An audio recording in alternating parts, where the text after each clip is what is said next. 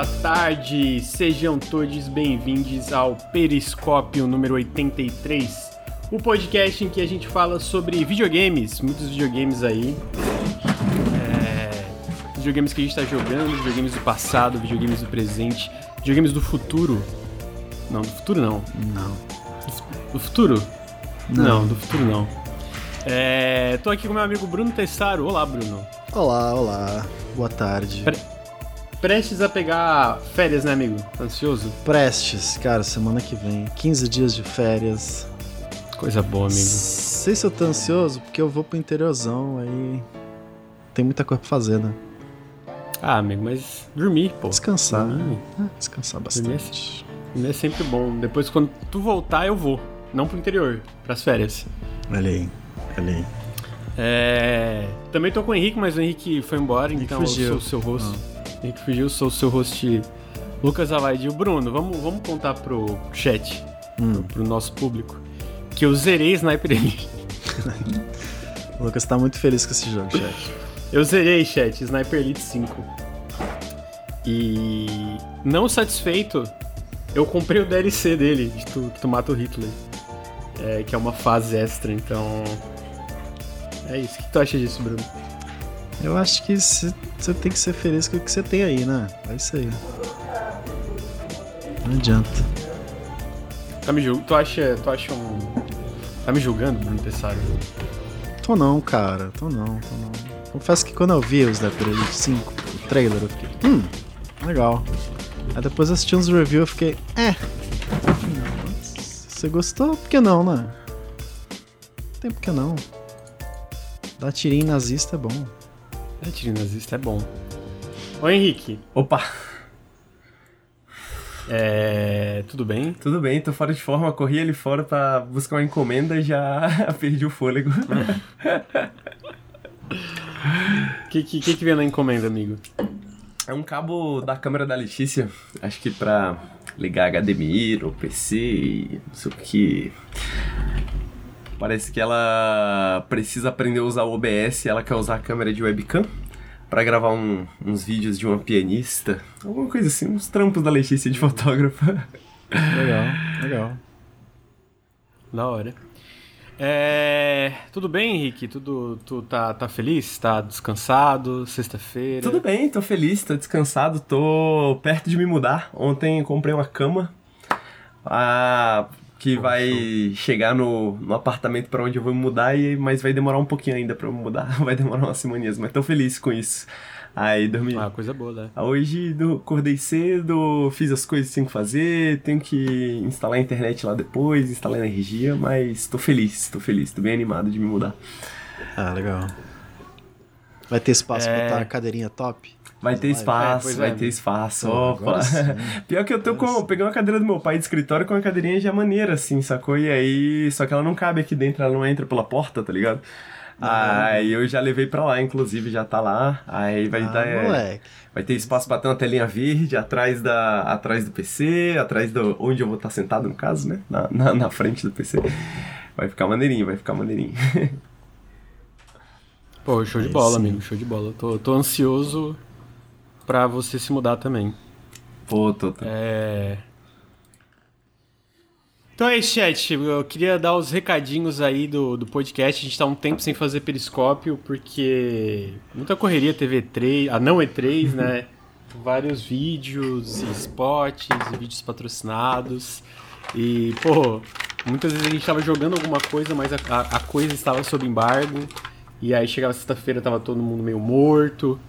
É, então, várias coisas aí, né? Então, mas vamos, vamos voltar, vamos normalizar aí o periscópio de novo. É, lembrando que se você gosta dos nossos podcasts, seja no aqui no é, o Periscópio, que é toda sexta-feira à tarde, ou Café com Videogames toda sexta-feira, é toda segunda-feira de manhã. Se você gosta dos nossos vídeos no YouTube, se você gosta do nosso conteúdo, considerem apoiar em apoia.se barra Nautilus ou picpay.me barra canal Nautilus. Todo o apoio faz muita diferença, a gente faz sorteios, tem newsletter, tem sempre coisinhas lá no, no negócio do Apoia-se. É maneiro. Esse é o mês de junho, que não foi ainda as recompensas, a gente vai dar um God of War de PC e um Elden Ring. Então, Pra quem não tem um Elden Ring, vamos ver quem não tem um Elden Ring ainda, né? Caraca. É. Ah, então apoia.se barra Nautilus, barra Nautilus ou picpay.me barra canal Nautilus. Todo apoio faz muita diferença. Se você está ao vivo, fica o meu convite pra. pra. seguir a gente nos feeds de podcast. A gente tá em todos os feeds aí, então segue lá. A gente tá no Spotify, no, no Google Podcasts, no iTunes, na porra toda aí, vai lá. Lembrando, muito importante, só análise positiva. Só análise positiva, ok? E se você está no feed de podcasts, fica o convite para vir aqui em twitch.tv barra nautiluslink. A gente faz live toda segunda-feira, como eu falei do, do Café com Videogames de manhã, toda sexta-feira à tarde do Periscópio, e uma, to, agora voltando né, com o Periscópio, e várias outras lives aí durante a semana. Ah, acho que é. Ah, e sigam a gente no Instagram. Instagram tá show, tem toda semana lá os lançamentos da semana e o Bruno manda muito bem com as postagens. Então, estamos chegando perto de bater 10 mil, né? Já tá 8.300 quase. É. Então, sigam a gente lá pra gente bater 10 mil seguidores esse ano. Acho que é Foguete não tem ré. É verdade, foguete não tem ré. É, então, com isso, com as introduções, Bruno Tessaro, Opa, soube que você jogou um videogame muito longo aí. Você tava bastante longo. bastante longo, mas que você gostou bastante. Tô jogando um videogame bastante longo também, ô Bruno. Ai meu Deus, eu sei qual Assassin's Creed Origins, né? é. Ai meu legal. Deus. Esse, legal, esse longo aí vai legal. durar umas 10 horas. Pode anotar, ele vai chegar. Pô, não, mais. o Valhalla eu joguei 40 a 50 e dropei. Porque cansou. Me falaram que o Origins tu consegue zerar em 40 a 50. Então, vamos ver, né? É, mas, Bruno, me fala de um jogo. Hum, hum, tentei procurar alguma comparação com Assassin's Creed Origins, mas só os dois são longos. que é Triangle Strategy, Bruno. O que, que é Triangle Strategy? Triangle Strategy. Que que é Caralho, que Triangle nome Strategy? merda. Puta que pariu. Esse nome é Estratégia merda. triangular. Olha aí, você vai ver que faz sentido esse nome. Daqui a pouco. É, então me explica por que, que faz sentido. O Triangle Faz. Strategy, calma, calma, a gente já chega lá. É longo esse papo aí. Ele é um jogo pra quem tava com saudade de jogos táticos, estilo Final Fantasy Tactics, estilo Tactics Ogre, essas coisas. Mas ele é mais focado na narrativa, ele é bem mais linear do que esses jogos, então é uma coisa que me pegou assim desprevenido, porque eu tava esperando uma coisa mais Final Fantasy Tactics e não é. Mas enfim, Uhum. vamos por partes. É impossível falar desse jogo sem falar da história, porque é praticamente só o que ele é. Assim, dá pra dizer que ele é um visual novel com, com momentos de combate tático, tá ligado? Uhum. Ele é muito mais visual novel, por assim dizer, né? Então, ele se passa no reino de Norzélia. Talvez eu não esqueça alguns nomes aqui, mas vamos lá. É, que ele são três reinos nesse reino, são três três governos nesse reino, né? Três países, enfim. Que é o Glenbrook, que é uma monarquia, basicamente, que é onde o seu personagem protagonista vive, né? É o Ai, enfim, esqueci o nome dele. É um protagonista de anime aí. É, é Wolfort o sobrenome dele, porque ele é da casa Wolfort. Enfim. Os Glenbrook, né, esse reino aí, governado por um rei e tal, monarquia e tudo mais. E eles fazem divisa com Aesfrost, que é um reino no norte, que é que são os liberal. É a galera lá, meritocracia, liberdade, uhul, que na verdade não é nada disso, né? É os Estados Unidos, basicamente. E esse reino do norte, ele é governado por um arquiduque chamado Gustadolf, que ele é meio que o.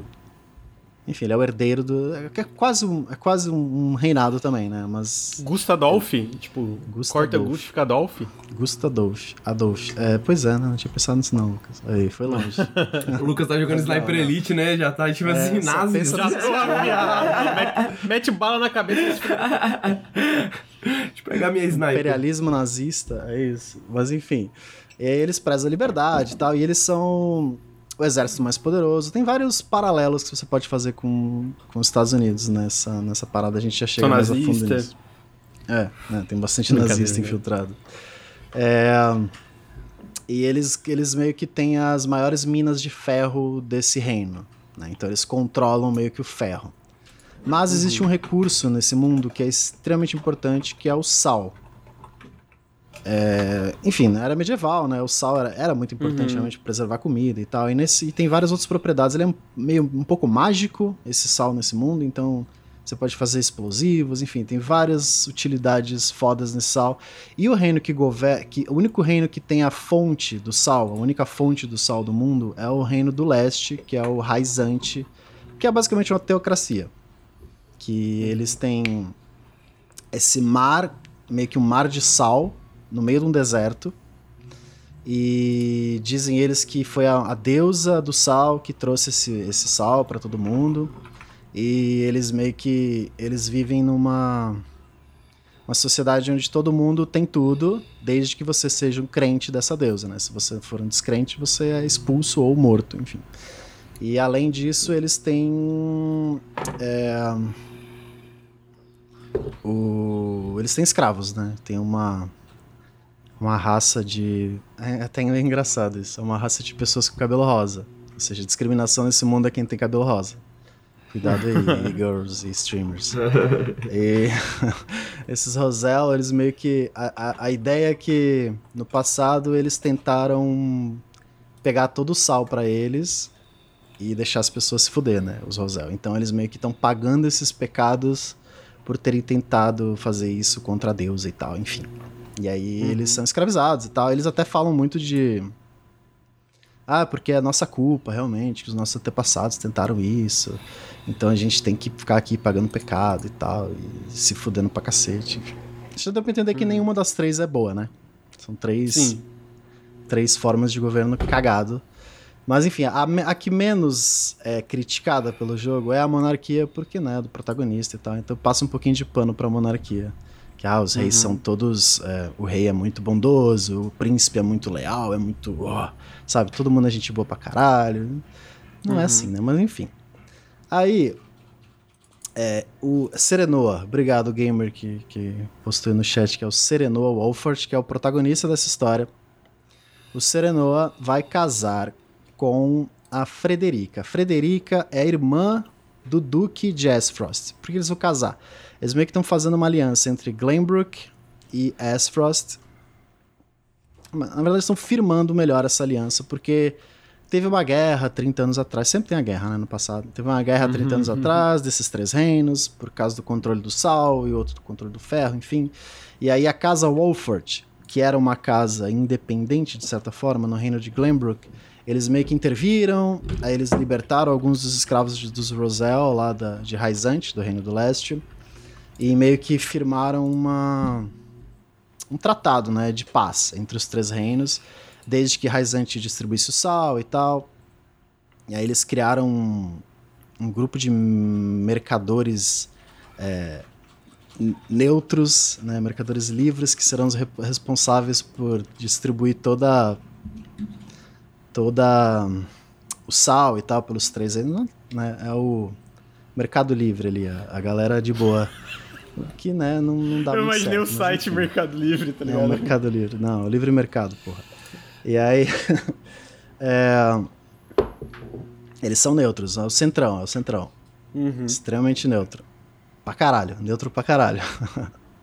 eles não têm nenhum interesse próprio. Aí. Nenhum, nada. Não, não. Aí o. Começa a história, na real. O rei. o- A galera de Glenbrook, né, o reino do sul ali, é, encontra uma mina. Uma mina muito grande nas, nas fronteiras de Glenbrook, que é esse reino principal. E aí ele, o, o rei, nobre rei maravilhoso, tem a grande ideia de, pô, vamos explorar essa mina, os três reinos juntos. A gente explora essa mina, todo mundo é feliz, paz, né? A gente fortalece essa paz entre os três reinos. Aí pra isso eles fazem esse casamento entre a irmã do Gustadolf, que é a Frederica, só que ela é meia-irmã. A mãe dela era uma Rosel, por isso ela também tem o cabelo rosa, que tinha fugido de Raizante na guerra no passado. Enfim, vocês devem estar muito confusos, mas tudo bem, vamos Eu lá. tô um pouco, eu tô um pouco. É, pois é, tem bastante coisa. Eu tô percebendo agora que explicar muito vai acabar piorando ainda mais a situação. Enfim, aliança, uma mina que eles encontram. E aí, na treta, o, quando eles estão explorando essa mina, o Duque do Norte trai. O, trai essa galera. Isso, é. O, o, o Biden trai essa galera. Porque, né, é imperialista pra cacete. Então, porra, vamos invadir o território da galera pra trazer a liberdade, a monarquia lá, né? Aí eles atacam Glenbrook. E aí, uh, no momento da. da desse casamento, né, que ia acontecer, para firmar essa aliança, ele meio que se aproveita da, da, da baixada de guarda da galera e ataca. E Sim. aí o Biden toma Glenbrook e mata o rei. Tem toda uma cena lá, meu Deus, o rei é decapitado na frente de todo mundo. Aí a pessoa, ah, meu Deus. Enfim, aí, isso é o começo do jogo. O Biden toma, toma Glenbrook. Aí a casa Wolford, que é, essa, é o protagonista, né? Eles meio que fogem e o príncipe de Glenbrook foge com eles, eles meio que ficam cercados nessa casa Wolford, que é tipo uma montanhazinha que tem um castelinho lá. E aí começam as decisões. Como que funciona esse jogo? É, é, isso é basicamente as primeiras 5 horas, mas ele demora pra caralho pra introduzir esse, essa treta inicial. Mas é a treta inicial que vai dar o resto do jogo inteiro. E é daí que começam as escolhas. São, assim, existe um sistema de moral dentro do jogo. Moral não. Como é que é a palavra? Deixa eu. Até anotei aqui pra não me perder muito, porque tem muita coisa é, convicções. Então você tem. Sempre que você tem uma escolha importante, você tem três opções. Uma é moralidade, liberdade e utilidade. Meu Deus. É meio. É, pois é, é meio tipo, a moralidade, geralmente, né, você segue essa filosofia dos Glenbrook, né, de você ser bonzinho, de você, uau, você sempre vai pelo caminho da, da lealdade, da, da virtude, é bullshit. Liberdade, obviamente, você segue ma mais ou menos o caminho da filosofia, né? a ideologia do Biden, e utilidade é a galera do Raizante lá, enfim. Mais ou menos isso, mas não é exatamente isso, porque ele, ele meio que pende, ele mistura um pouco essas coisas. Uhum. E aí, os Wolfort, eles têm uma balança que se chama Scales of Conviction. Scales of Conviction basicamente é, é uma urna eletrônica que a galera vota, é uma democracia. Assim. Aí o, o Sereno, ele nunca escolhe nada sozinho. Ele escolhe, se ele sempre escolhe tudo com a galera, com o núcleo dele ali, que é Frederic e mais uma galera lá. E aí quando acontece alguma coisa importante, a galera se reúne, tem todo um papo maluco lá. E aí a gente, a galera vai pro Scales of Conviction e vota em alguma coisa importante. Geralmente são três, é sempre três. É, moralidade, tá. liberdade e utilidade, você sempre, geralmente tem três escolhas, três caminhos diferentes, enfim. Tá. E aí, nessas reuniões, você tem que convencer as pessoas a seguir o caminho que você quer. Só que para isso você tem que ter explorado bastante, você tem que ter conversado com muita gente, você tem que ter meio que conhecimento político da treta que tá rolando no mundo para você conseguir dar as cartadas, tipo, ah, não, mas ó, fulano lá de Raizante, ele é filho da puta que ele faz tipo isso. Tipo meio hum, Phoenix Wright, assim, ou... Não sei se chega a ser muito. É porque eu não sei quão profundo é Phoenix Wright, mas você tem uma flexibilidade nessas escolhas. E às vezes, você. Se você não tem muito conhecimento político, ou se você não explorou muito bem, né? Você não consegue convencer a galera. Então você meio que. Ah, porra, eu queria ir para tal lugar mas ninguém quis ir comigo, então foda-se, vale a maioria, né? A democracia. Aí, uma, a primeira escolha, por exemplo, quando tá todo mundo bem, é você você pode visitar Esfrost, né? Você pode ir lá visitar o Biden, ou você pode visitar Raizante. E aí, meio que você tem que convencer a galera, ah, por que, que você quer visitar Raizante? A Raizante, eles têm... É, eles são... É, eles têm muita pesquisa com medicina e tal, então, ah, vamos lá para conhecer a medicina deles, os avanços da medicina. Aí a outra é, ah, a gente vai ver as forjas de Asfrost, como eles tratam o, o ferro e tal, para aprender com eles, enfim. Né? Então, essa é meio que a primeira escolha, ela é muito fácil. A segunda escolha, eu vou dar um pequeno spoiler, é que depois que deu a treta lá que o príncipe fugiu, você é cercado pelo exército de Asfrost na, na tua casa. E a escolha é a seguinte: ou você é... E eu acho que eu esqueci de uma das três. Mas vamos lá. Você junta todo. Porque eles, eles pedem uma demanda. Ah, a gente quer que você entregue o príncipe de Glenbrook pra gente prender ele aqui. E a gente faz meio que uma aliança entre a casa Walford e os Esfrost, o Biden. E aí você tem que escolher entre dar o príncipe para ele e fazer essa aliança, segurar o príncipe e ir pra porrada, ou a, a terceira não lembro, acho que era fugir. É só duas, é só duas mesmo. Valeu, gamer. É, então. E aí, tipo, essa foi a, primeira, foi a primeira decisão que, tipo, caralho, fudeu. Porque você tá cercado, você tá muito mais fraco do que o fucking Estados Unidos. e você tem que entregar seu amigo para sobreviver ou ter uma das lutas mais difíceis do jogo, tá ligado? Então, tipo, essa uhum. primeira escolha e todas as próximas escolhas são muito parecidas em questão de dificuldade moral, assim, tá ligado? Uhum. E muita coisa que nem, ah, se você entrega ele, isso pode acabar dando uma parada com uma outra casa de Glenbrook que fica puta porque acha que você é traidor e tal. Então, uma coisa leva a outra, que leva a outra e vai virando uma bola de neve quando você vê, caralho, mano, muita merda aconteceu, eu quero voltar. Ah, por isso que tu voltou todo o jogo. Tu falou que começou é, e pô. voltou, né? Não, então, é, eu, eu voltei porque essa parte de entregar o, o Roland, que é o príncipe, eu não consegui convencer a galera, porque eu não tinha hum, explorado muito bem antes, sabe? Então uhum. eu não tinha todo o conhecimento para poder convencer a galera. Então a galera mesmo que eu falasse qualquer coisa, não importasse o que eu falasse, a galera votava, a maioria votava para entregar ele pra Asphrust. Eu fiquei, caralho, não, mano. Vai entregar o maluco pra esse filho da puta do caralho aí, não. Aí eu voltei e comecei de novo, aí eu consegui convencer a galera. Porque a, a moralidade, liberdade e utilidade, eles têm um valor obtuso, assim, escondido no jogo. Que ele vai. que vai crescendo. E se você não tiver muita moralidade, nem muita liberdade, enfim, você não consegue convencer de certos caminhos. Enfim, essa é a parte narrativa da parada. Tem todo o desenvolvimento desses reinos, eu acho bem interessante. Assim, politicamente ele é bem interessante, ele critica bastante esses sistemas de governo. E uhum. o, as escolhas finais, porra, não tem final bom nessa porra. Tem um final que é, tem. Tipo, tem um final verdadeiro que é ah, paz mundial, mas é tipo, caralho, é muito anime, é muito ruim. então, tipo, todos os outros finais eu achei são interessantes. E foi um jogo que me forçou a voltar. Pô, peraí, peraí, peraí. Anime é top, anime é top. que isso? Muito anime é um elogio. Gostei, Não, porra, tem uma, tem uma boss fight que o maluco sai voando, solta uns poderes. Fica, caralho, incrível, o que aconteceu? Incrível! O que aconteceu? Incrível! É o poder do sal, amigo. Maluco, é o poder do sal, ele não é o, maluco mágico tá voando, velho. Não faz o menor sentido, cara. Uma puta merda. Ah, eu nem falei, nem, nem falei dos outros detalhes. Cara, a Raizante tem uma. São sete ministros. E eles têm a Hierofante, que é meio que a pessoa que conversa com Deus, e eles só seguem a filosofia dessa pessoa, só que essa pessoa nunca aparece. Aí é o líder do. é o, o chefe dos sete ministros lá, que é o único que escuta o Hierofante. É muito, é muito tipo, caralho, é muito óbvio que esse maluco tá manipulando todo mundo, tá ligado?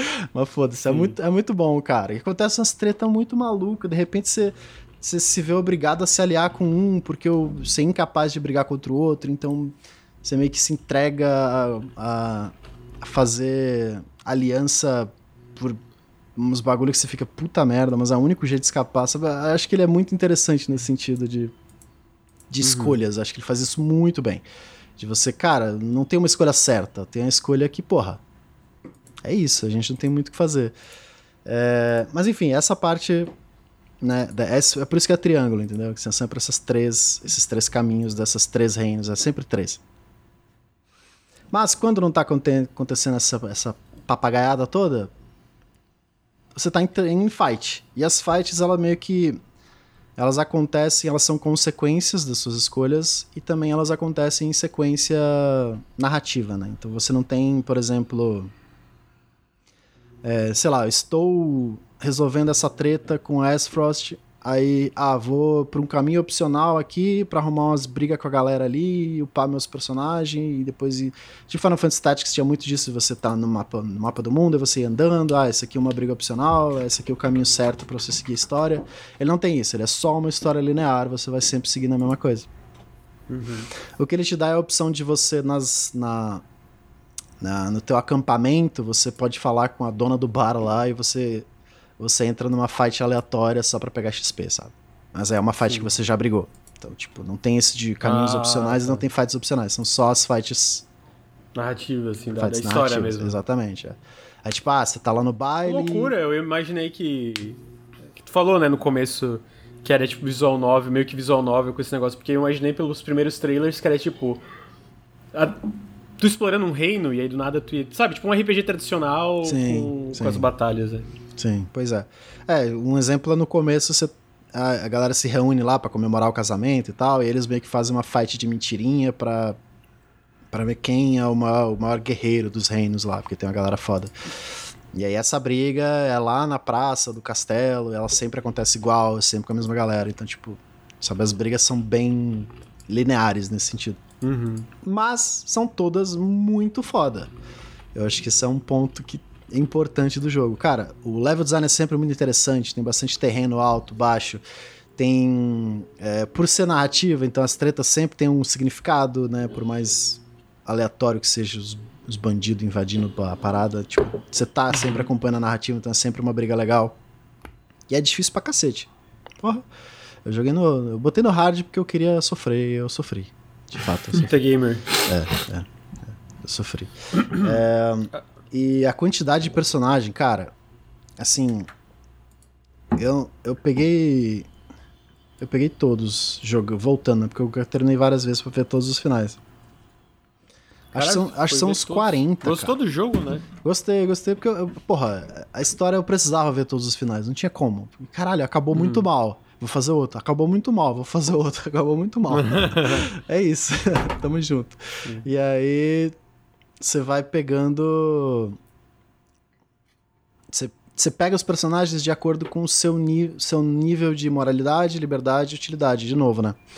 Uhum. E tipo, quanto maior esse número, tem a possibilidade de liberar um personagem novo no caminho e tal, eles aparecem. tem muita gente, tem. É, dá alguns exemplos. Maluco de escudo que dá um porradão, tem um mago de fogo, mago de vento, mago de gelo, tem. é, malu- uma mulher que cura com moral, assim, em cima de um cavalo. Tem uma menina que usa item pra curar. Cara, todos são diferentes. Assim, tem tipo três E isso aí tem todo. Todos eles têm o seu papel na narrativa, assim. é, alguns têm um papel minúsculo. Bem- Ah, eu, Aham. era um, eu era um general há 30 anos atrás que briguei na guerra. Aí tô Uhum. sem fazer nada. É nós, é nós. tá ligado? É nóis. É isso. Aí vamos lá. Aí, Quer brigar? Vamos, vamos brigar. É, aí tem uma criança do circo que se perdeu. É, vamos, vamos brigar. Apesar de ser uma criança, é, vamos brigar, por que não, né? RPG. Ela tá lá criança jogando pedra nas pessoas. Mas tipo. Alguns personagens são terríveis, eu pelo menos eu achei terrível, né? Mas provavelmente né, deve ter uma galera que. que estuda esses personagens e acaba usando eles direitinho, né? Uhum. É, mas essa combinação, cara, e essa quantidade de. Ah, o gamer post... hum, botou uma mensagem no chat se eu cheguei a ver a história do barril, eu vi. Tem um robô que é tipo um barril. Porra, Meu ele é Deus. muito bom, cara. Ele é muito bom, ele é muito apelo. Enfim, tem vários personagens. É bem, bem coisa de RPG, assim, né? De, de, de RPG, com vários personagens aleatórios. Vários Mas ele- momentos aleatórios. É, mas eles dão, eles dão muita variedade. Eu acho que isso é muito importante. Ele- apesar das batalhas ser sempre a mesma, dependendo dos personagens que você leva, pô, dá muita variedade. E toda fight que quando começa você pode posicionar, né? Então você tem. Pode botar 8, 10, 12, depende, da, depende do tipo de luta e que situação você tá.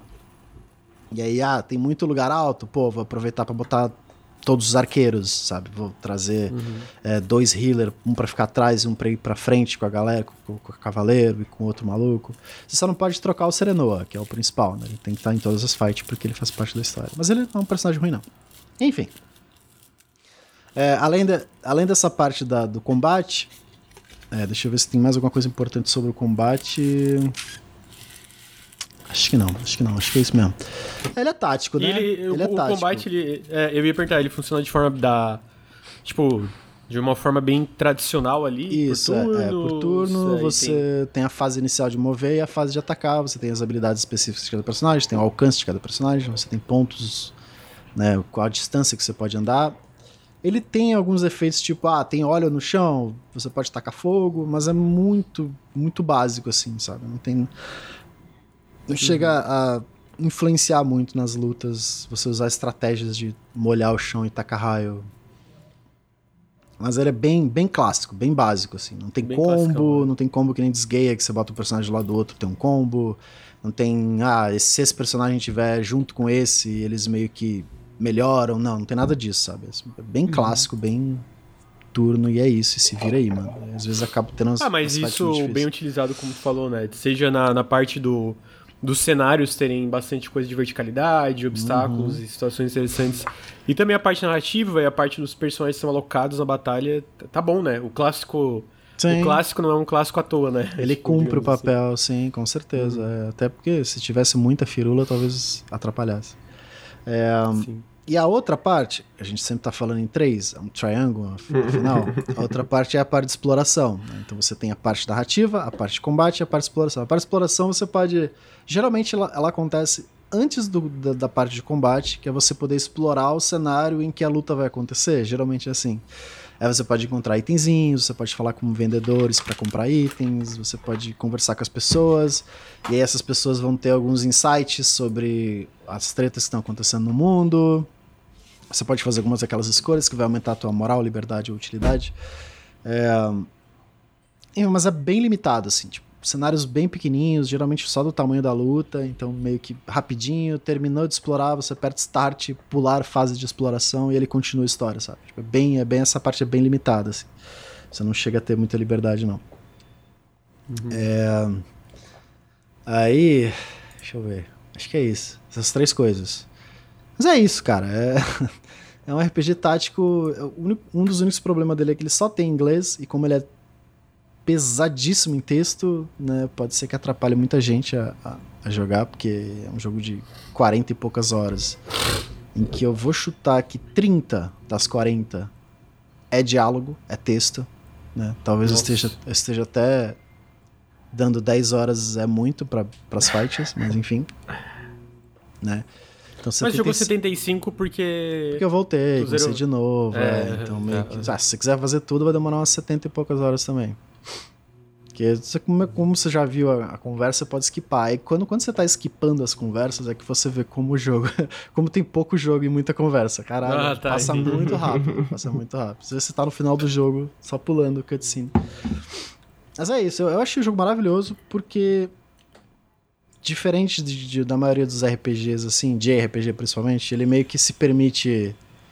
É, entrar em alguns assuntos que geralmente eles não, não entram, né? Eles têm meio que medo disso. É, é, por exemplo, o caso dos, dos Roselle lá, ele desenvolve bastante, ele desenvolve muito todos os, os temas que ele pega. Os temas que ele pega. É, eu acho que ele critica bastante esses sistemas, então acho que é legal. Apesar de ter, ainda acho que tem alguns problemas de anime ali no meio, né? Umas, umas besteiras meio boba, mas, porra, comparado ei, com. Ei, ei, comparado com o resto da, da, do gênero, Porra, impressionante, uhum. impressionante. Pô, eu ia Legal. falar que isso é o que eu acho mais maneiro, mano, e que mais me interessa no Triangle Strategy, porque segue essa tradição meio do Tactics Ogre, né? Que o Tactics Ogre era um jogo Sim. que lá atrás já tava abordando temas políticos complexos, assim, né? Tipo, é um dos poucos jogos que você tem lá, sei lá, você vai ler a descrição do personagem, aí tá lá, ele é um filósofo político, não sei o que e tal, e aí você fala, caralho, como assim, sacou? Tipo, é um jogo que leva muito a sério uh, essa parada e, tipo eu sinto que, apesar de que eu joguei Tactics Ogre quando era bem mais novo e não, não, não, não sei o quanto a política do jogo, tipo, fun, né, funciona assim como crítica ou como análise, é, eu sinto que é um pouco... Tipo, pô, eu confio que as pessoas vão entender um jogo assim, tá ligado? confio que dá para falar de temas complexos num, num videogame, as pessoas vão, vão levar a sério, etc. Eu acho isso maneiro, eu acho essa abordagem maneira. Uhum. Não, não, ele faz uhum. isso muito bem. Você falou das cartinhas de personagem. Todo mundo que aparece, você pode apertar, acho que é LB, não sei, o botão de shoulder lá.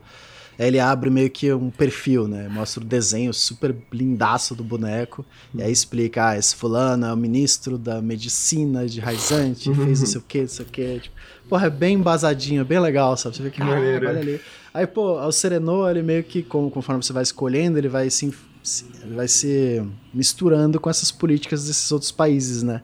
Então, ah, você pode até virar um dos sete ministros de Raizante, de, de, acordo com as suas escolhas. Aí, meio que quando você aperta no card dele, tem lá, ministro Serenô, não sei o que, um Caralho, dos sete santos. Caralho, olha ali, é um maluco. Aí você vai lá e trai todo mundo e foda-se. é muito legal, velho. É muito legal. As escolhas são muito impressionantes, muito impressionantes. Eu acho que ele segue caminhos com respostas difíceis, Tipo, para um jogo que. Não digo que ele mata os personagens principais, você fica, meu Deus. Mas ele tem muitos caminhos que, que, que você fica questionando, tipo, caralho, mano, qual a moralidade dessa porra, velho? Uhum. E eu acho que ele torna muito mais impactantes essas escolhas, sabe? E que foi o que fez eu voltar e jogar o jogo de novo, só pra ver como seriam os outros caminhos e quais diferenças tem, né? Ele meio que mostra um gráfico. É, com as tuas escolhas, cada uma seguindo uma das três cores, né? Moralidade verde, liberdade vermelho e utilidade amarelo. Aí você, ah, eu sei que eu segui o caminho da liberdade. Então... Depois, quando você acaba uma vez também, ele libera, ah, quantos pontos você tem, quanto falta para você liberar isso e aquilo. Aí fica mais fácil de você completar, se você gosta de completar esses jogos. Mas enfim, uhum. é isso, é isso. É bem, bem interessante. Não, se tivesse português, que... seria top. É foda, né? A Square Enix pra localizar pra PTBR, sei lá, eu consigo lembrar do que? De... Tem os jogos da, da, do antigo braço ocidental deles e Final Fantasy XV? Eu acho que Final Fantasy XV é localizado. Tem português? Não lembro. Eu acho que o Final Fantasy XV é localizado, tenho quase certeza. O Gamer falou, podia lançar pra, pelo menos para PC também. Então, geralmente esses jogos exclusivos do, do Switch da Square Enix sempre vêm para PC depois, né? O, uhum.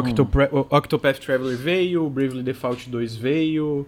É, eu tenho a impressão que teve mais jogos que vieram também, mas eu não vou lembrar de cabeça agora. Uhum. Eu imagino que depois de um tempo o, o Triangle Strategy deve, deve sair também. É, o 15 foi localizado, sim. Ah, é? É, o, o 15 eu, eu lembro que na demo já tinha PTBR, se eu não me engano. Mas o que, que eu ia falar é que, pô, tipo, se a proposta dele claramente é uma parada de ser bem focado na narrativa e ter essa parte política e das suas decisões afetarem o mundo do jogo e tu querer voltar de novo para fazer, ele parece ser muito bem, pelo que tu tá falando, ele parece ser muito bem sucedido nisso, porque, pô, tu tu zerou várias vezes, tu voltou para ver de novo, né? Tu, tu recomeçou o jogo. E para um jogo que às vezes é me... esse tipo de jogo que às vezes é meio lento e tal, mesmo tu podendo dar skip nas coisas, tipo, ele, ele, aparentemente tem essa proposta de ser bem focado na narrativa, não necessariamente tanto no combate, né? Tu pega um jogo como, sei lá, pegar, não tem muito a ver, mas segue a linha de raciocínio. É... Into the Breach é um jogo muito mais focado no combate e nos sistemas do que numa história, né? Tipo, ele tem histórias ali que ele quer contar, mas eu acho justo que. Que, tipo. No, me corrija se eu estiver falando besteira, porque eu joguei pouco Into the Breach, mas ele tá muito mais interessado no sistema uhum. e na, no combate, no que que tu, sabe, na, nas coisas que tu faz, Concordo. do que na história que ele tá contando, né? Tem um background ali, mas ele não quer, tipo, texto, história, diálogos e personagens. Tanto tu tem a tua esquadrão, mas não tem esse foco no desenvolvimento pessoal de cada um com cutscenes, etc. E, e conversa o tempo todo. Uhum. E o, o, Triangle Strategy, em contrapartida, ele vai na, exatamente nessa direção, né? Ele tem combate.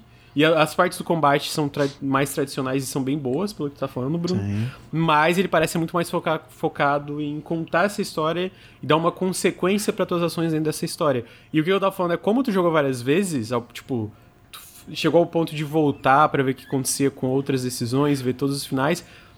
Eu acho que é um, é um sucesso muito grande, né? Tipo, disso. Pra, pra, pra tipo, foi um sucesso muito grande, né? Sim, então, com certeza. É, o, o, desenvolvimento dos personagens é bom. Eu acho que os personagens são muito bons. Eles têm alguns.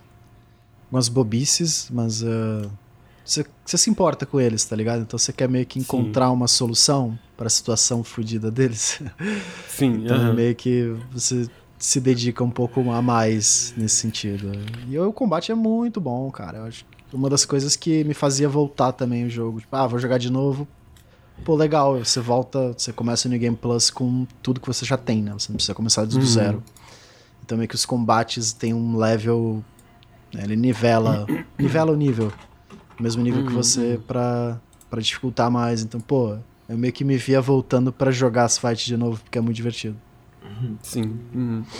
Então, pô, parece, parece incrível. Henrique, o que, que você tem para comentar sobre Triangle Strategy? Para complementar, acho que eu queria dizer que me lembra Legend of the, Legend of the Galactic Heroes, que é um animezão também que me surpreendeu justamente porque, tipo, eu comecei a assistir achando, pô, um anime de espaço, né? A galera brigando no espaço, naves explodindo e tal, e aí de repente vem um, um, um, monte de lore político, um monte de discussões assim éticas muito interessantes que o Triangle Strategy me lembra, né? E pra, pra comentar no que o Lucas falou da, do, do pacing do jogo, assim, né? De, do foco do jogo me lembra que. Pô, eu sou muito fã de Final Fantasy Tactics, adoro Final Fantasy Tactics, mas apesar de que eu acho a história dele muito maneira também, ele é um jogo que me travou um pouco justamente porque chega uma hora que é tipo, porra, muita mecânica, tá ligado? Tipo, muita. Uhum. Tipo assim, pô, você tem que pensar muito nos números e nas combinações e nas builds, etc, pra você conseguir progredir.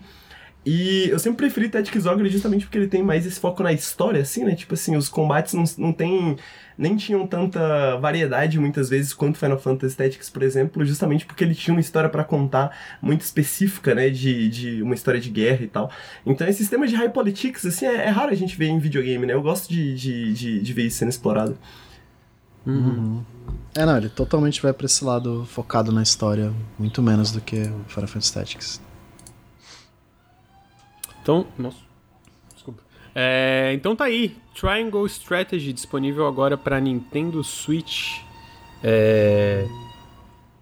Tomara que saia pro resto. Tô vendo nome. É porque tem um. Deixa eu puxar aqui, tem tipo um, uma furadeira, um, sei lá, alguma coisa aqui barulhinho. Enfim, vai pegar no áudio.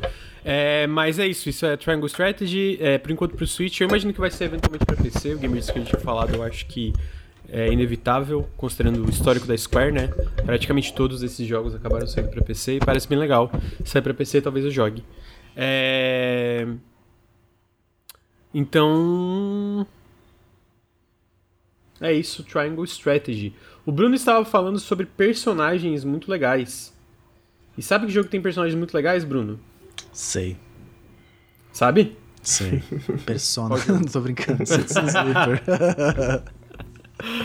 Citizen Sleeper. Citizen Sleeper que está disponível para PC, Xbox, Nintendo Switch e tá no Game Pass também. Cara, esse jogo. Esse jogo é incrível, mano. Esse jogo ele é desenvolvido uh, pelo. Cara, me fugiu o nome do diretor. Garrett. Garrett. Não, não é Coker. Coker é o. Gareth, é... alguma coisa. Gareth Damian Martin, que é o basicamente como. É Jump Over the Edge, né? Que é o estúdio dele. É, então ele tem alguns colaboradores aqui no, no Citizen Sleeper. E esse é um jogo. Ele é basicamente um RPG narrativo. É, com muita inspiração em tabletop, né? Então, um RPG de mesa mesmo. Tanto que os sistemas do, do jogo envolvem todos, tipo, dados, né? Tu joga dados para realizar todas as ações do jogo. Eu joguei, eu comecei a jogar ele porque eu vi ele sendo muito elogiado por vários jornalistas e, e pessoas que eu gosto na internet, né? Então eu falei, ah, vou testar, tá no Game Pass, né? Vou dar uma olhadinha. Cara, eu acho que ele é até agora o meu jogo do ano, superando até Elden Ring. É... Esse é o nível que eu gostei desse jogo. Porra! Eu, eu acho que ele tem perso... É, bom, vamos por partes, né? O que é Citizen Sleeper, então? Citizen Sleeper é esse RPG narrativo onde você controla um sleeper. O que é um sleeper? O sleeper é basicamente um... Não é exatamente um robô, tipo, mas é um, é um, é um corpo meio robótico, assim, onde... Parte clone e parte pessoa... robô, né? É, parte clone e parte robô, exatamente. É basicamente uma pessoa que vende uma cópia da sua consciência para ser trabalho, basicamente trabalho escravo de uma corporação. Uh, mas, então, o que é Citizen Sleeper? Vamos, vamos por parte. Primeiro, um Sleeper. O Sleeper é um, como o Henrique falou, é meio humano, meio robô. O Sleeper, o que acontece é quando uma pessoa vende uma cópia da sua consciência para uma corporação, para ela pôr essa consciência como se fosse uma, uma IA, né, uma inteligência artificial dentro de uma dessa meio meio humano, meio robô, dentro desse corpo robótico, né? E para ser mão de obra escrava dessa corporação. Basicamente mão de obra escrava, né? Tipo, é praticamente isso, é praticamente um escravo. E o começo do jogo é quando você foge, você entra basicamente num container de uma nave, tu consegue fugir dessa corporação. Tu acorda e aí tem todo um diálogo inicial mostrando teu personagem dormindo e acordando, dormindo e acordando, e tu cai nessa estação espacial. A, a nave pousa, né? Tipo, destruída. É, vale, vale acrescentar, ela tá meio destruída. É, o teu container acaba parando nessa estação espacial que é chamado o Olho de Erlin. E aí, a moral do jogo é que você vai. Come, começa com esse esse personagem que é um sucateador de nave espacial, basicamente, né? É até engraçado que eu tô jogando Hard Space Ship Breaker, que tem certas similaridades aí. É, que ele basicamente fala, ó, oh, tu pode ficar nesse container, é, morar aqui e me ajudar com o trabalho que eu tô tentando, tipo, pagar certas dívidas e tal. E ele, todo mundo todo mundo trata meio estranho o Sleeper, porque todo mundo sabe que o Sleeper não, tecnicamente não poderia estar ali, porque todo mundo sabe que Sleeper são essas, esses corpos robóticos que trabalham para essa corporação. Então, no momento que ele viu esse, no momento que ele te vê, ele sabe que tu é um fugitivo, sabe? Hum, uhum. Só que o lance dessa estação espacial é que essa estação espacial ela vive nesse limbo que é meio que todo mundo aí é um pouco de fora de sistemas de megacorporações, sabe? Tipo, então tu começa o jogo e aí tu começa a aprender o. Ele fala, ah, beleza, tu toca a tua vida, tá aqui, mas me ajuda, né? me ajuda com as coisas. E aí tu começa a aprender os sistemas do jogo. Como é que funcionam os sistemas do jogo? Tu tem duas barras. Uma barra é basicamente a, tua, a barra da tua vida. É, o Sleeper, ele tem essas... Ele tem uma... Qual é a palavra? Sabe quando tu compra um eletrônico e tem uma vida útil definida pela... pela, pela, pela... Obsolescência programada? Ele tem uma obsolescência programada, o Sleeper. Porque ele, ele depende é, de um, uma substância que a única pessoa, a única corporação que, que produz essa substância, que tem a patente tudo isso, é a Essen Corp, que a Essen Corp, agora me veio à mente, é a que, né, que tu, era, tu trabalhava para eles. Então, em, lá em cima do topo tem uma barrinha que é a barrinha de o teu, se o teu corpo tá desligando. Ele começa, sabe, desligar, ele começa a falhar. E a, e a, então tu tem que sempre cuidar disso. Tem a barrinha de baixo. A barrinha de baixo é basicamente tipo: o teu personagem não sente fome, mas ele precisa comer. Ele precisa dos nutrientes para esse corpo continuar funcionando. Então tu tem que comer e para encher essa barrinha de baixo. E quanto mais cheia a barrinha de baixo tá, mais dados tu vai ter e de números mais altos. Tu tem cinco slots de dado basicamente. Então tu vai ter mais dados e dados com números mais altos. E tu usa esses dados para realizar diversas ações na estação. E aí, quanto mais alto, geralmente mais chances de tu se dar bem, né? Então, mais chances de tu fazer um trabalho, um trabalho perigoso, de reparar. A, a, tipo, tu tá ajudando o cara lá da nave, tu tem que é, é, sucatear alguma coisa, cortar um pedaço da nave fora. Se tu joga um dado mais alto, tem chance de tu cortar certinho sem se machucar ou sem cansar, porque daí, dependendo do que acontece, tu pode perder vida ou tu pode perder a própria essa barra de baixo, que é a barra da tua disposição que te dá mais dado, né? Então, tu sempre vai jogando esses dados pensando no que, que tu precisa durante o dia. Algumas vezes vai ser uma negociação, algumas vezes vai ser uma, uma. Várias vezes vão ser ações tipo braçais, né? E no começo vai lembrar que tem três tipos de sleepers diferentes. Assim como um RPG, né? Eles têm certas é, vantagens. Um pode ser mais, é, mais apto a, a, ser trabalho braçal, outro é melhor na parte, sei lá, de hackear alguma coisa, outro pode ser, pode ser em relações, sabe? De conversar com alguém, o teu carisma, é, te ajudar a ganhar certas coisas. E aí, a partir disso, cara, o jogo meio que te solta. Porque beleza, tu tá trabalhando ali no começo, tu meio que. No começo tu é um pouquinho. A, a, a, a lógica é que tu vai ajudar esse cara da nave ali, né? Que te. Começo é mais guiado, né? É, o começo é mais guiado, mas, cara, o jogo vai abrindo muito e muito rapidamente. Porque conforme tu vai explorando cada desses lugares, esses lugares tem sempre barrinhas, né? Ah, tu enche essa barrinha, alguma coisa acontece. Então, por exemplo, tu começa a trabalhar num, num pier, vou chamar de pier aqui, tá? No espaço, mas um pier de, de naves. Eventualmente, tu vai começar a conhecer as pessoas. E aí tu tem acesso a uma outra área, tu conhece um personagem. E geralmente sempre é isso, tu conhece um personagem. Então no Pier das naves, especificamente eu vou citar, tu conhece o Len e a Mina. O Len é um cara que trabalha é, ali nessa parte nave, ele tem uma. meio que uma filha adotiva, né?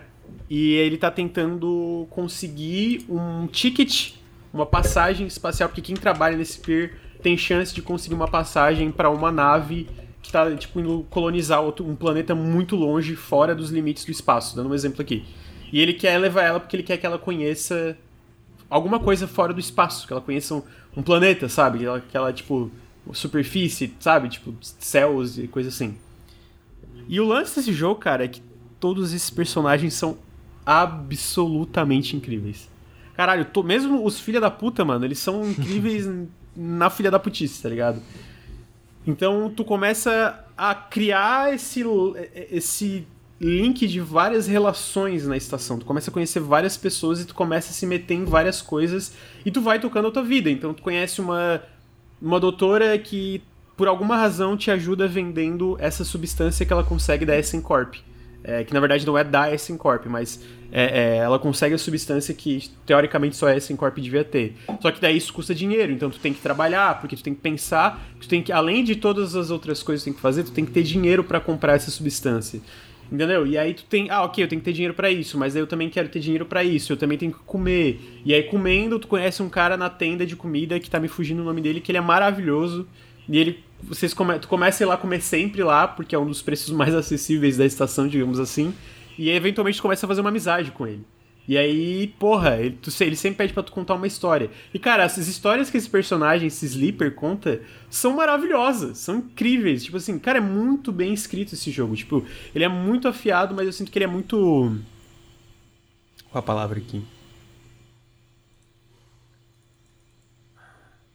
É afiado no sentido que eu acho que ele tem críticas e constatações muito contundentes em relação ao que o capitalismo leva as pessoas a fazerem e como o capitalismo trata as pessoas muitas vezes como números num, papel em vez de, sabe, de tipo de pessoas. Sabe, tipo aquele negócio de tipo assim, ah, cara, eu tô numa mega corporação e, sei lá, 10 mil pessoas vão ser demitidas. Tu não vê 10 mil pessoas, a pessoa que tá demitida, né? Tipo, vê um papel, sabe? Tipo, então uhum. ele, ele, ele fala muito sobre isso, sobre é também a parte da uberização, né? Da, da, da parte do trabalho de tipo, cara não existe esse, esse vínculo trabalhista onde as, as corporações e tudo isso precisa ter uma responsabilidade contigo. Então todo mundo é tratado como, tipo, como uma vida útil ali dentro, dentro desses trabalhos. O teu personagem é o maior exemplo disso, né? Ele literalmente tem uma, uma, uma obsolescência programada. Então ele tem muita coisa disso, tipo, que é um, pô, um paralelo muito claro à, à, à vida moderna, ao capitalismo, o capitalismo tardio.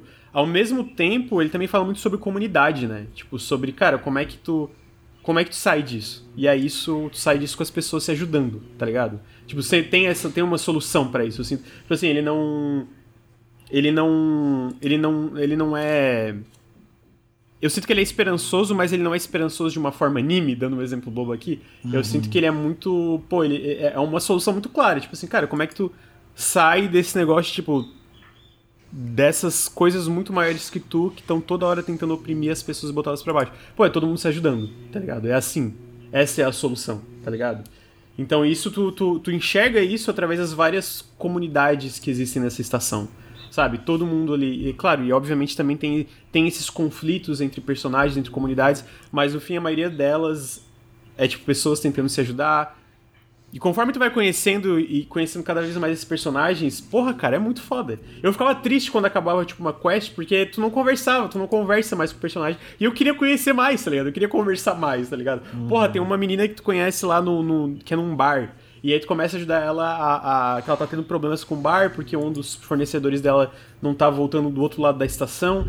E aí tu começa a ajudar ela. E eu fiquei tipo assim, caralho, que personagem legal. E aí o Len e a mina, porra, eu me apeguei muito a eles, tá ligado? O primeiro final que eu fiz foi um final deles, né? Porque tem vários finais que você pode fazer. E, porra, na hora que eu tava lendo, porque ele é uma, é uma visual novel, né? Ele é tipo um jogo muito baseado em texto. Ele tem essas ilustrações maravilhosas é do artista que eu esqueci o nome, mas são, cara, todos os personagens do design é espetacular, muito foda. É então tem toda essa parte, tem essa parte tu ir movendo e o jogo movendo a câmera conforme tu mexe na estação, mas ele é um jogo ao mesmo tempo estático, né? Em questão de, tipo, como tu interage com os personagens, tipo, não tem muitas animações, por assim dizer. E mesmo assim, só o texto, cara, tipo, no final desse, desse do final da, do da Mina, eu tava, tipo, com o olho marejado, assim, tá ligado? Então, tipo, é muito foda e, é, e esse lance dos dados, ele é muito viciante porque o jogo é dividido em ciclos. Então tu faz as, as, ações que tu tem com cinco dados, aí acaba os dados, aí tu não pode fazer nenhuma ação mais, aí tu tem que dormir. Aí quando tu dorme e acorda, é, geralmente tem algumas ações que vai descendo o tempo, sabe? Tem algumas, é, algumas quests que tem um certo tempo para fazer e algumas coisas, sabe? Tem tudo, é tudo muito bem conectado pra tu ficar, pô, só mais um ciclo. Hum. Só mais um ciclo. Só mais, pô, eu, eu, eu era assim, só mais um ciclo. Eu via, tipo, cara, eu passei muito do tempo que eu devia estar jogando esse jogo, porque eu tenho, só outras coisas para fazer. Então, eu sinto que ele conecta muito bem essa parte mecânica dos ciclos com essa parte narrativa, e muito essa, da, da parte narrativa funciona porque o roteiro dele, os personagens, toda a parte de texto, cara, é brilhante, é brilhante, é muito bom. Tipo assim, é muito bom, sabe? É muito, muito, muito bom. A música, cara, a trilha sonora é muito foda também. Eu tô viciado nela desde que, é, desde que o jogo saiu, eu escuto ela quase todo dia. Então, pô, é fantástico, assim. Eu não tenho, eu não tenho recomendações bastante pra. pra, pra, pra, pra Citizen Sleeper. E, tipo assim, ele, ele tem um preço bacana. Ele vai ter conteúdo de graça agora. Em julho vai ser um primeiro episódio extra. Tem mais dois episódios planejados. É, todos de graça, né? Então, tipo assim, se tu curte jogo narrativo. A, a, a, o grande problema é que ele não tem PTBR. Ele não tem PTBR. Ele tá no, no Game Pass, mas ele não tem PTBR. Eu acho que isso é uma merda, né? Ah, mas se tu tem facilidade com inglês e tal, pô, eu, não, eu, é isso. Eu, eu acho que até agora é o meu jogo do ano, sabe? E eu sei que tem algumas pessoas que falam, ah, mas 2022 não foi um ano com muito jogo. Eu discordo. Mas de qualquer forma, pô, teve jogos aí que a galera já é, elogiou muito, até o próprio Elden Ring. Eu acho que é um jogo é, muito foda, apesar de eu não ter zerado ainda, né? Ah, então. É isso, Citizen Sleeper. Não sei se vocês têm perguntas para comentários para fazer. Eu joguei algumas horas do, do Citizen Sleeper. E, cara, eu sou muito fã do trabalho do, do Garrett Damian, né? Do Jump Over the Edge. É, desde, e tanto o trabalho fora dos, do, do né, de design dele, que ele também escreve muito sobre videogame. ele tem uma revista chamada Heterotopias, que ele é o editor-chefe que ele criou que é sobre arquitetura e videogame. Então, antes de ele se meter com videogame, eu tava acompanhando a produção crítica dele, que, que é muito maneira, sempre muito maneira. Ele tem um trabalho de fotos analógicas de videogame, em que ele projeta imagens de GTA e coisa do tipo na parede e ele fotografa com a máquina analógica, tá ligado? Um trabalho muito maneiro. Enfim, o cara é muito foda. É um, um, um cara que eu admiro muito, assim, o trampo dele. E o, o primeiro jogo dele, o In Other Waters, é um jogo que eu acho muito maneiro também. Ele faz um trabalho muito maneiro de interface, assim, a maneira que ele usa a interface é basicamente uhum. um jogo sobre interfaces e como, como usar elas no videogame, eu acho que isso se reflete também no Citizen Sleeper, né? Que boa parte do jogo, assim, de como o jogo funciona é através da interação entre essas interfaces e esses símbolos e essas paradas que vão começando a fazer sentido cada vez mais que você entra no jogo. E que eu acho que funciona muito bem, assim, para contrabalancear com o texto, né? É, sobre o texto, eu acho que realmente é uma grande dificuldade a parada de não ter português, né? Porque eu comparei ele muito com o Disco Elysium, porque ele é um dos jogos mais bem escritos, assim, tipo. Que Mas eu, eu não acho que ele é rebuscado tempos. que nem o Disco Elysium, não eu, concorda? Eu, perguntaram no chat. Eu, eu acho que ele é rebuscado assim. de uma maneira diferente, assim, ó. Eu sinto que ele pega muito da. desse estilo de texto da ficção científica em que você tem descrições, tipo, com termos de tecnologia e umas, umas, substituições, assim, que te pegam um pouco de surpresa, que eu acho que é meio difícil, talvez, de, de, de compreender, assim, talvez, tipo, não seja... Não sei se é tão... Não é tão rebuscado, mas também não é tão direto quanto Disco Elysium, assim, às vezes, apare, às vezes tem um pouco de poética a mais, assim, não sei. É um, um uhum. pouco de abstração a mais, talvez. Mas eu sinto que ele é meio difícil de, de, de, de, de entender, assim, de, de, de, se você não, não, não tem um inglês mais avançadinho, assim, mas eu acho que para quem para quem para quem consegue consegue acompanhar o texto vale muito a pena porque o texto realmente é muito bom. É extremamente bem escrito. E é um jogo que eu quero terminar. Eu ainda não terminei joguei algumas horinhas só mas tenho muita vontade de terminar porque pô é, a, as poucas horas que eu joguei já, já me marcaram bastante, assim, os temas do jogo são muito interessantes. É, pô, é muito bom, cara, assim, me pegou muito surpresa, tá ligado? Eu, eu, eu, tipo, eu acho que não é o jogo que se não tivesse um Game Pass eu acho que eu não jogaria. E agora, tipo, quando sair do Game Pass eu pretendo comprar, provavelmente para apoiar o desenvolvedor, né? Tipo, porque eu não sei, ele, ele eu, eu não acho que é o tipo de jogo mais chamativo, talvez. Exatamente por ele ser um pouco estático às vezes. Uhum. E, tipo, é um jogo que pra. Não, eu não sei se é tão fácil de vender ele, digamos é, assim. E, Mas quando é curioso, tu joga, né? eu acho que tudo, tudo funciona muito bem, sabe? A parte jogo é muito gostosa, é isso que eu quero dizer. Tipo, a parte de tu tomar essas decisões. No final fica. Eu, eu acho legal que até ali pro final ele fica fácil. Tipo, o teu personagem. Mas eu acho que é porque chegou num ponto que tu já criou essas conexões com essas pessoas, então tem uma rede de apoio. Sim. Então, tipo assim, até narrativamente eu acho que faz mais sentido ele ficar mais fácil, tá ligado? Mano, é... o, no começo do ano eu tinha uma fase de RPG de mesa, né? E eu li, tipo, trocentos sistemas de RPG. Fiquei, fiquei muito tempo lendo coisa de RPG. Tô lendo ainda, mas com, com mais tranquilidade agora. E o, o Rafael Balbi do Café com Dungeon me convidou pro podcast dele, que acabou agora, né? Que ele ia fazer um número X de episódios. E ele me fez a pergunta de o que, que eu acho que os RPGs de mesa teriam para aprender com, com videogames, né? E eu não sabia responder exatamente, mas eu, eu, eu argumentei que eu acho que poderia ter o contrário também, né? Eu acho que, que os videogames têm muito para aprender com RPG de mesa, né? Tem muitas questões uhum. narrativas interessantes que são exploradas no RPG de mesa que. E, e, e, de sistemas também, né? De sistemas que regem essa narrativa, porque quando a gente fala de narrativa em videogame, é um, é um pouco disso que a gente quer ver, né? Esse, essa parada do RPG desse, desse campo de possibilidades que você tem num, num, RPG de mesa, né? De, de como que você afeta o mundo e de como que você constrói essas paradas que não são necessariamente prescritivas, né? Que são paradas mais emergentes de como você resolve interagir com esses sistemas. E eu acho que o, o Citizen Sleeper faz muito bem isso, né? Porque, tipo, não só o texto é muito bom, porque eu acho que essa é a base da parada. Se o texto não fosse muito bom, você não conseguiria ter essa conexão com esses personagens, você não conseguiria ter a conexão com esses lugares, né?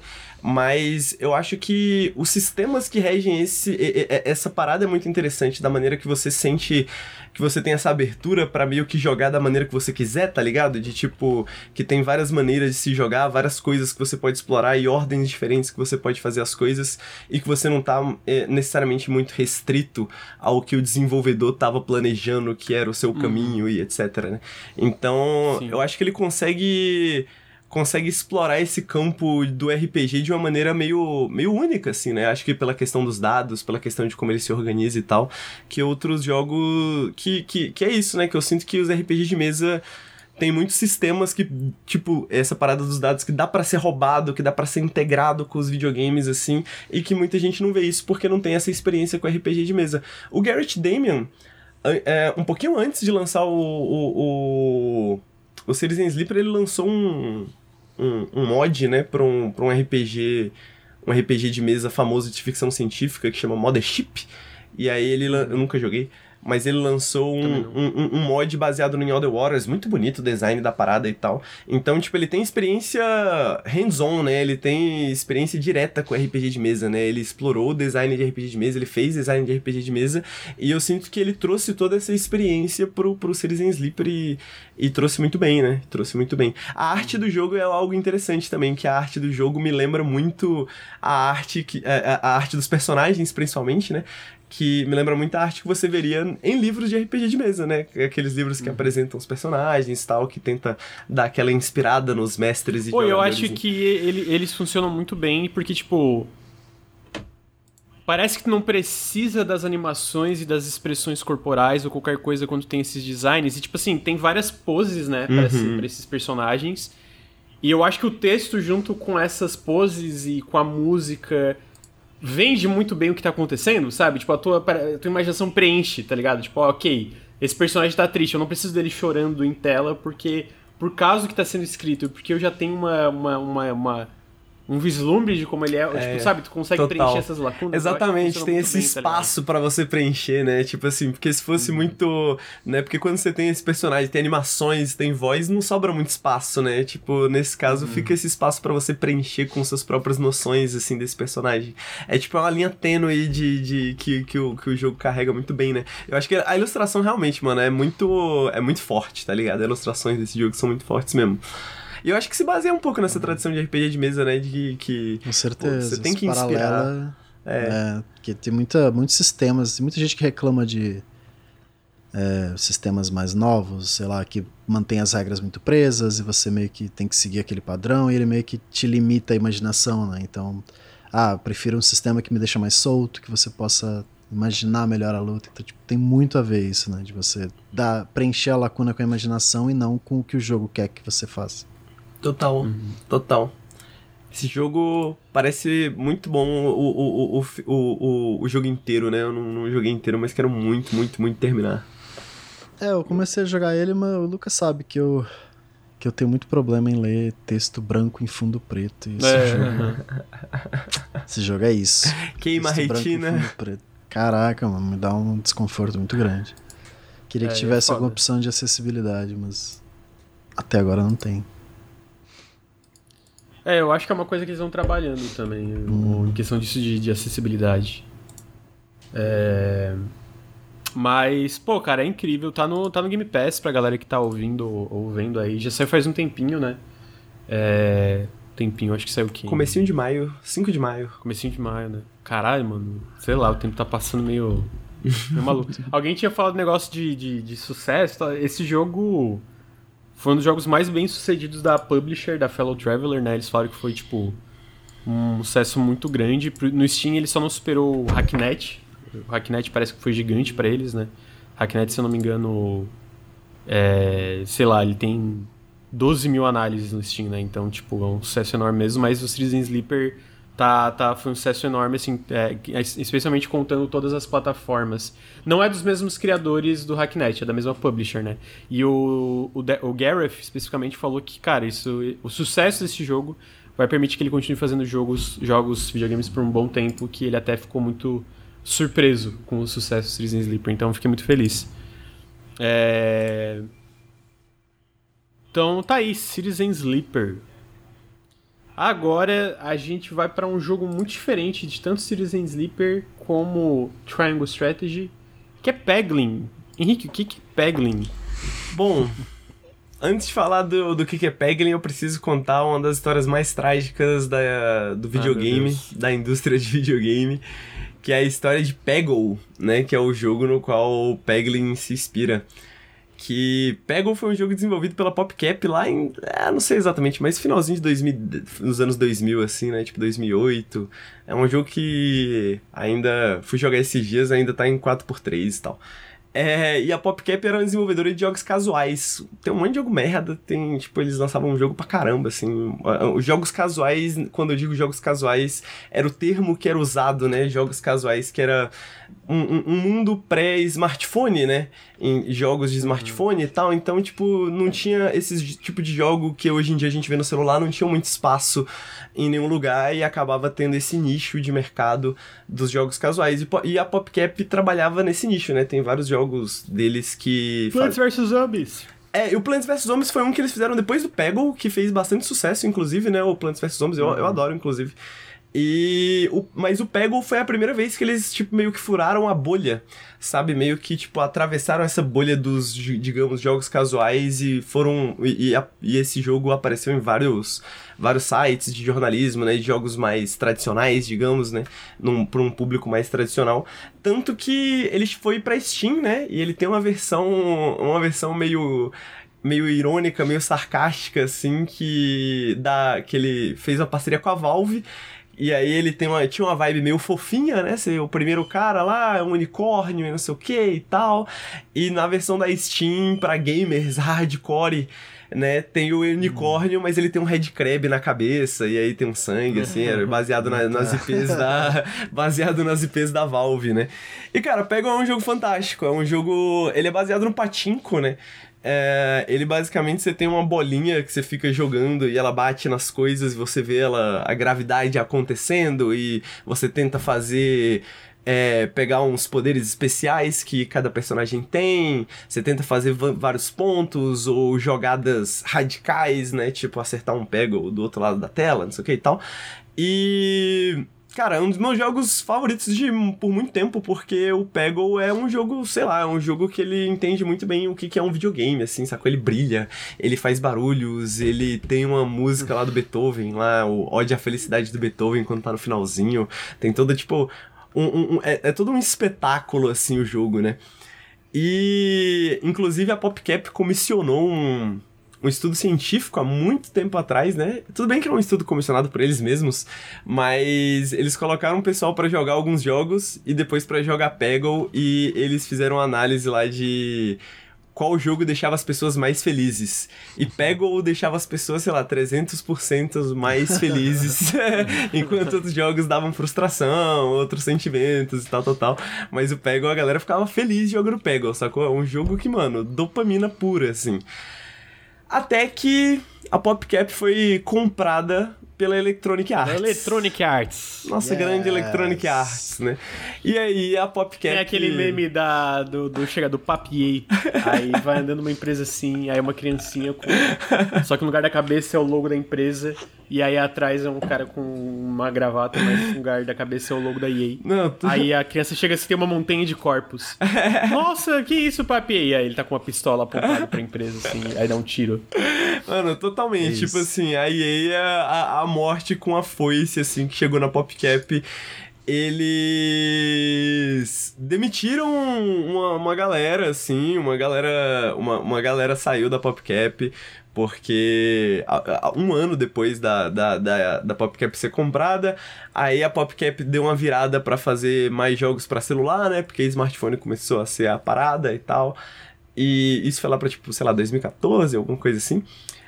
E teve Peggle 2. E Peggle 2 é uma parada horrorosa, tá ligado? É uma. É, é uma...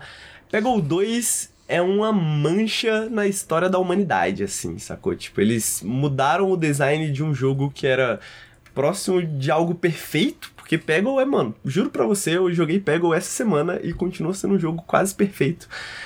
E Peggle 2 mis- mexeu na parada de um jeito que não faz nenhum sentido. Quer dizer, faz sentido pra, porque adiciona microtransações, né? E você tem vida e energia e você perde bolas. Então, tipo assim, toda a parada do patinco, né? Você vê a bola pulando e fazendo barulho e batendo em coisas e tal.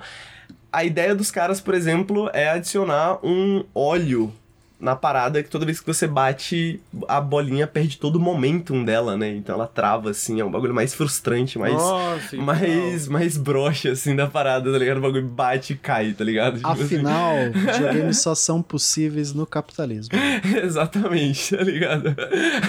A pessoa que falou isso tá triste agora, porque o bagulho foi estragado, assim, sacou? Tipo, ah, um bloco de gelo que tem que bater duas, três vezes pra quebrar, tá ligado? O bagulho, aí você vê o ba- bagulho batendo e quebrando as paradas, né? Tipo, eles estragaram o jogo, basicamente, de um jeito irremediável, assim. Para dar E- mais dinheiro. É isso. Exatamente, exatamente. E eu escrevi um texto bastante exaltado sobre isso, né? Bastante emocionado sobre isso há muitos anos atrás, antes de entrar no Nautilus, inclusive. E porque eu tava jogando esse Peggle de celular com a Letícia e ela falou: Ah, escreve sobre isso, já que você tá xingando tanto, né? Para de falar no meu ouvido o quanto você acha esse jogo ruim. escreve alguma parada, faz algo de produtivo com isso. Aí eu escrevi, publiquei, esse, esse texto acabou dando algumas voltinhas na internet aí. E, mano, o criador do Peglin, há algum tempo atrás, né, alguns meses atrás, me mandou a chave do jogo dele, falando, pô, eu li seu texto e tal, e eu tô tentando fazer uma parada diferente com a fórmula do Peggle, e eu, eu tô realmente mudando o design da parada, mas eu espero que eu esteja fazendo algo diferente e tal, eu queria que você jogasse. Ah, legal. Ele não, não, não- ele não, não me- acho que ele não me pediu minha opinião, não, mas eu falei, beleza, vou jogar maneiro, massa. E aí eu joguei e achei meio ruim, tá ligado? Achei meio merda, assim, na real, não gostei não, mas tava muito no começo do desenvolvimento. Ele foi lançado em acesso antecipado, né? E aí eu fui acompanhando meio que o trajeto da parada e eu vi que ele tá com, tipo, muitas análises positivas na Steam, assim, sacou? Tipo, de uma hora pra outra, assim, cresceu pra caralho. Eu falei, pô, vou dar uma conferida no que que tá rolando, né? No, no- o, o jogo deve ter tido atualizações e tal. E aí eu parei pra jogar uma noite e joguei 8 horas seguidas até eu fechar todo o conteúdo do acesso antecipado. Porque, mano, é Peglin, é Peglin. Ele é bem parecido com a fórmula do Peggle, né?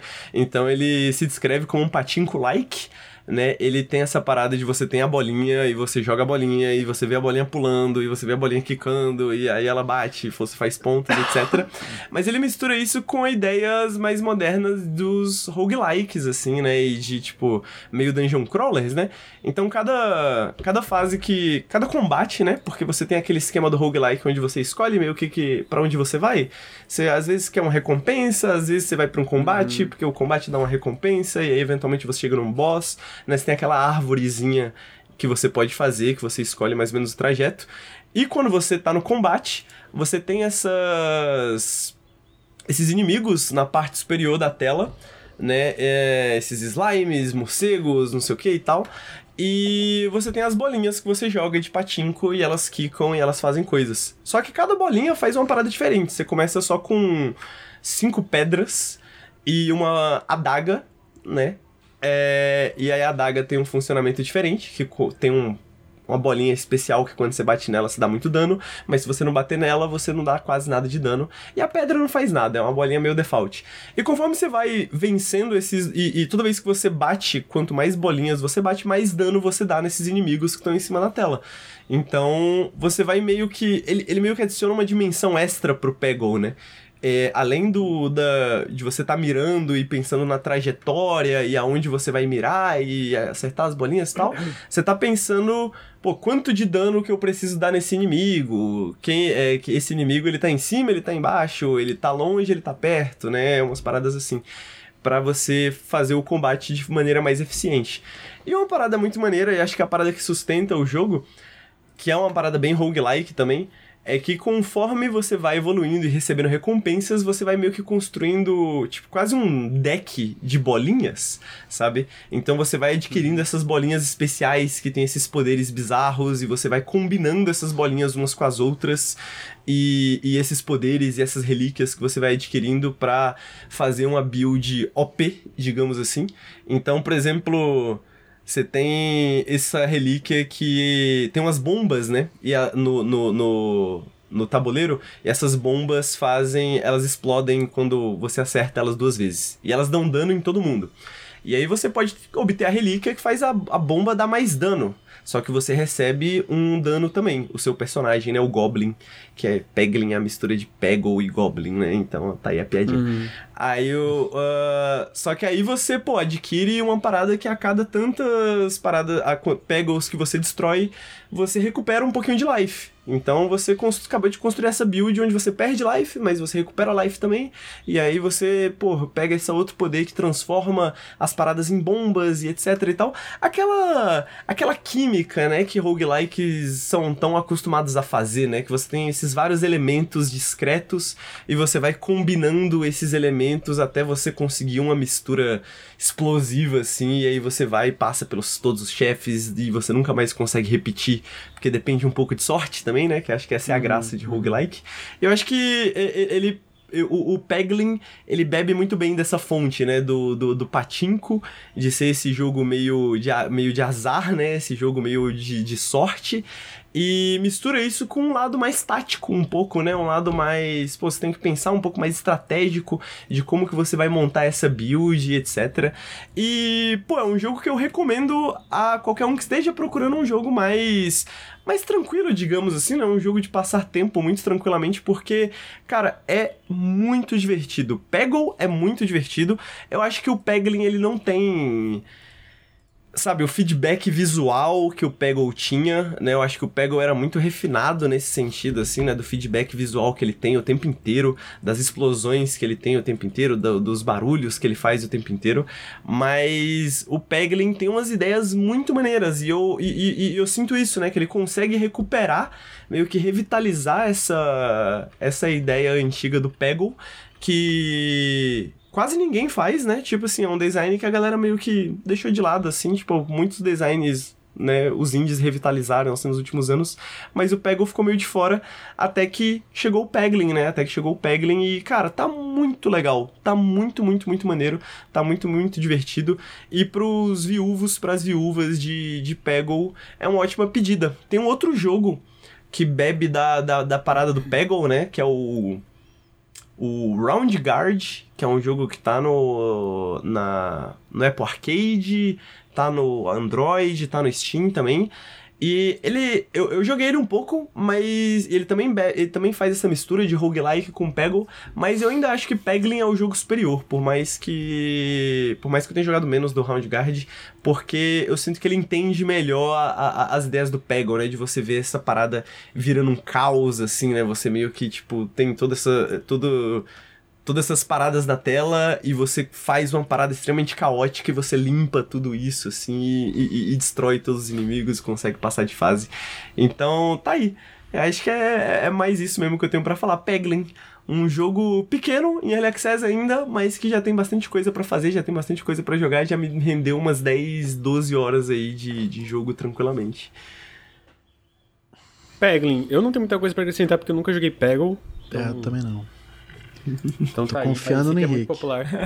Mas eu sei confiar. que da, a da PopCap e Plants vs Zombies era muito bom e o 2 é uma merda. Então eu entendo a sensação de ver EA sugando a alma de alguma coisa assim, sabe? É, o Peggle 2, É. como alguém falou aqui, no, como alguém comentou no chat, talvez o Peggle 2 seja mais conhecido pelo anúncio dele na, na E3, né? Peggle 2. Peggle 2 super anti, anticlimático, assim, né? Uma música Aham. baixinha, assim, o cara pulando, fica uma coisa meio The Office, assim. Total The Office. Total, total. É, então, Peglin, Peglin está agora mesmo disponível para PC no acesso antecipado. E acho que é isso o Periscópio da semana, gente. Bruno Tessaro. Voltemos, voltemos pro Periscópio. Animado. Voltemos pro Periscópio. Semana que vem também tem, na outra também tem, na outra também tem. Olha aí. Olha aí. Henrique Antero, muito obrigado pela sua presença, amigo. Pô, muito obrigado a vocês pela presença, amigos. É sempre bom participar do Periscópio à tardezinha com vocês, fina. Terminar o expediente da semana bem. Olha e só, a galera da História Pública chegou aí. E aí, Olha galera? aí. Sejam bem-vindos, gente. Tudo bem? Caramba, quanto follow. Que isso? Caramba! é isso aí, pô. Obrigado. Que isso. Que isso. Eu não tô, não tô conseguindo acompanhar. Muito follow, Henrique. Nem tenho Dá- dá roupa pessoal. isso, você tá maluco? Sejam bem-vindos, pessoal, sejam bem-vindos. Do que, que Sejam o Ian todos tava falando lá. Eu tô sempre acompanhando a História Pública, bom demais. Porra, muito bom, né? Muito bom. Camarada Bruno, camarada Bruno. Ah, é nóis. Eu vi esse comentário no YouTube depois do seu vídeo, eu dei muita risada, cara. Camarada, aqui com o comunismo tem, pode chegar. Aqui, aqui é tudo camarada, pode chegar à vontade. Tem- Aqui tem comunismo o Henrique com uma camiseta. com- É, pois é. né? É, mas vocês chegaram no, no final, sabia? A gente tava encerrando, a gente finalizou aqui. Ah, legal. Vou ver depois. Camarada, é só eu não tô de vermelho, né? Que droga, eu de vermelho também. Ia, ia ficar certinho. Mas a gente tava falando sobre videogames. Ah, inclusive, um, inclusive, eu diria que o Citizen Sleeper tem várias é, coisas meio, meio comunistas também, diria assim. Ah, totalmente, né? É. Totalmente. Uhum. Ah, mas fiquei até sem jeito, foi muito follow, gente. Que isso? Muito, muito. É, muito obrigado pra todo mundo. É, o Citizen Sleeper é bem, bem comunista mesmo, por isso que é tão bom. É, muito obrigado pra todo mundo. Assistimos o documentário sobre o trabalho das costureiras e passamos Ah, com a exploração. É, eu, Ah, eu não. tô ligado com esse documentário. Jogabilidade deu raid também? Que isso? Ah, a jogabilidade também deu raid? Não, Só os é. comunistas hoje. Ó, Só os comunistas. Não, mas jogabilidade deu raid? Não tô. Não, tô... não sei, galera tá também. falando aí. Caraca. Acho que é sacanagem, não tá aparecendo aqui. Ah, tem que continuar a live, vamos lá, eu vou dar os agradecimentos finais aqui. ah, e aí a gente vai conversando depois. Queria lembrar que se vocês gostam do conteúdo do Nautilus, vocês podem ajudar a gente a continuar existindo através de apoia.se barra Nautilus ou picpay.me barra canal Nautilus. Ah, todo o apoio faz muita diferença. Ah, se você está, está ao vivo gostando do podcast, sigam a gente nos feeds de podcast. A gente está no, no Spotify, ah, no iTunes, no Google Podcasts, na, na porra toda aí. Ah, se você está no feed de podcasts, fica o meu convite para vir em twitch.tv barra nautiluslink. A Ah, gente boa. faz live segunda-feira de manhã o Café com Videogames, sexta-feira à tarde o Periscópio e durante a semana a gente faz, durante a semana até final de semana às vezes a gente faz várias outras lives. É... Acho que é... Ah, acho que você tá falando pra dar raid pro jogabilidade. Ok, Aham. é realmente. É uma boa Ah, ideia. eu acho que eu vou abrir live, na real, depois da, dessa live aqui. Ah, tu vai abrir É, Eu live? já ia abrir Ah, antes da, da raid, mas aproveitando. Ah, tá. Tá certo, tá certo. Ah, qual o nome daquele jogo de terror isométrico que vocês fizeram um vídeo? Darkwood? eu pensei em Darkwood também. Também pensei em Darkwood. Tem outro jogo que vocês estão pensando? No máximo Zomboid, mas nem é de terror, né? É só. É. Eu lembrei do Darkwood de cabeça. assim. Apesar de que Tem tecnicamente vídeo, o Ark Darkwood não é isométrico. Enfim. É, Sem top Signalis down, né? também, mas Signalis não, Actually. não tem Não ainda. saiu ainda, né?